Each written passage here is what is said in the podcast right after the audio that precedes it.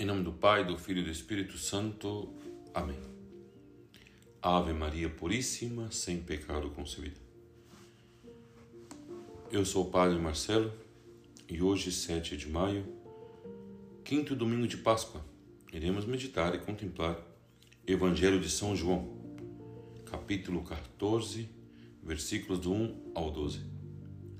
Eu sou o caminho, a verdade e a vida. Ninguém vai ao Pai senão por mim. Hoje, a cena que contemplamos no Evangelho põe-nos diante da intimidade que existe entre Cristo, Jesus e o Pai. Mas não é só isso. Também nos convida a descobrir a relação entre Jesus e os seus discípulos. E depois que eu tiver ido e preparado um lugar para vós, voltarei e vos levarei comigo, a fim de quando eu estiver, estejai vós também. João 14, 3. Aqui vemos que Cristo quer que todos nos salvemos, quer que todos vayamos ao seu encontro, mas também nos deixa livre para escolher o caminho que queremos seguir. Na verdade é, todos querem ir para o céu, mas ninguém quer padecer. Todos querem ir para a pátria celeste, mas ninguém quer morrer. Ou seja, é uma contradição, porque para irmos ao Pai, para regressar a Cristo, deixaremos nosso corpo mortal aqui na terra. Essas palavras de Cristo não só citou os discípulos numa perspectiva do futuro, como os convida a manter-se fiéis ao segmento que tinham empreendido. Para compartilhar com o Senhor a vida gloriosa, há de compartilhar também o mesmo caminho que leva Jesus Cristo à morada do Pai. E sabemos que esse caminho, por mais que estejamos na Páscoa, é justamente aprender a carregar nossas cruzes. A carregar com amor, carregar recordando tudo que Cristo fez por cada um de nós. Não existe uma prova maior de amor do que essa: dar sua vida por cada um de nós.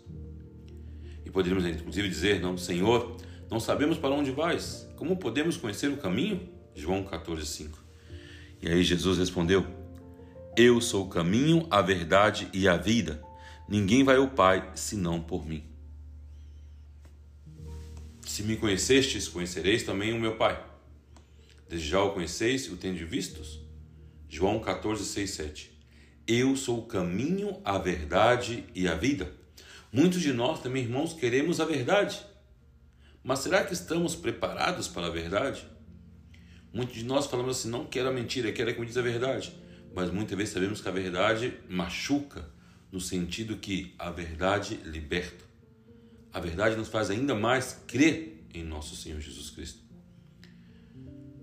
Jesus não propõe um caminho simples, certamente, mas marca-nos o caminho. Ainda mais, Ele mesmo que se faz caminho para o Pai. Ele mesmo, com a sua ressurreição, faz-se caminhante para nos guiar. Ele mesmo, com o dom do Espírito Santo, nos alimenta e fortalece para não desfalecer no peregrinar. Já que ele vai nos dizer: Não se perturbe o vosso coração.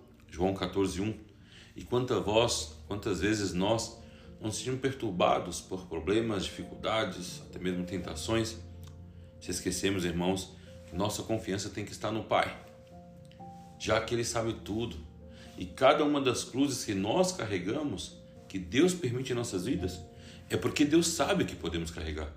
Ele sabe que somos fortes o suficiente para levar essa cruz. E por mais pesada que ela seja, quando já não podemos mais, Cristo mesmo também irá nos ajudar. Neste convite que Jesus nos faz de ir ao Pai por Ele, com Ele e nele, se revela o seu desejo mais íntimo e a sua mais profunda missão. Ele que por nós fez homem, sendo o Filho único, que faz-nos seus irmãos, e para isso faz chegar até o Pai, verdadeiro, a sua própria humildade, levando nela consigo a todos da sua mesma raça, já dizia São Gregório de Nisa. Um caminho para andar, uma verdade para proclamar, e uma vida para compartilhar e desfrutar. Cristo Jesus. Por isso, peçamos nesse dia de hoje, de maneira especial nesse domingo, quinto domingo de Páscoa, que possamos sim carregar as cruzes para um dia também poder gozar desse reino celeste no qual Cristo tem preparado para cada um de nós. Cristo quer que todos vamos ao seu encontro. Mas para isso, temos que renunciar nossas vontades, nossos prazeres, nossos caprichos e aprender a levar nossas cruzes para poder chegar à pátria celeste. Que Nossa Senhora nos conceda essa graça. Ó Maria concebida sem pecado, rogai por nós que recorremos a vós. E a bênção de Deus Todo-Poderoso, Pai, Filho e Espírito Santo estejam convosco.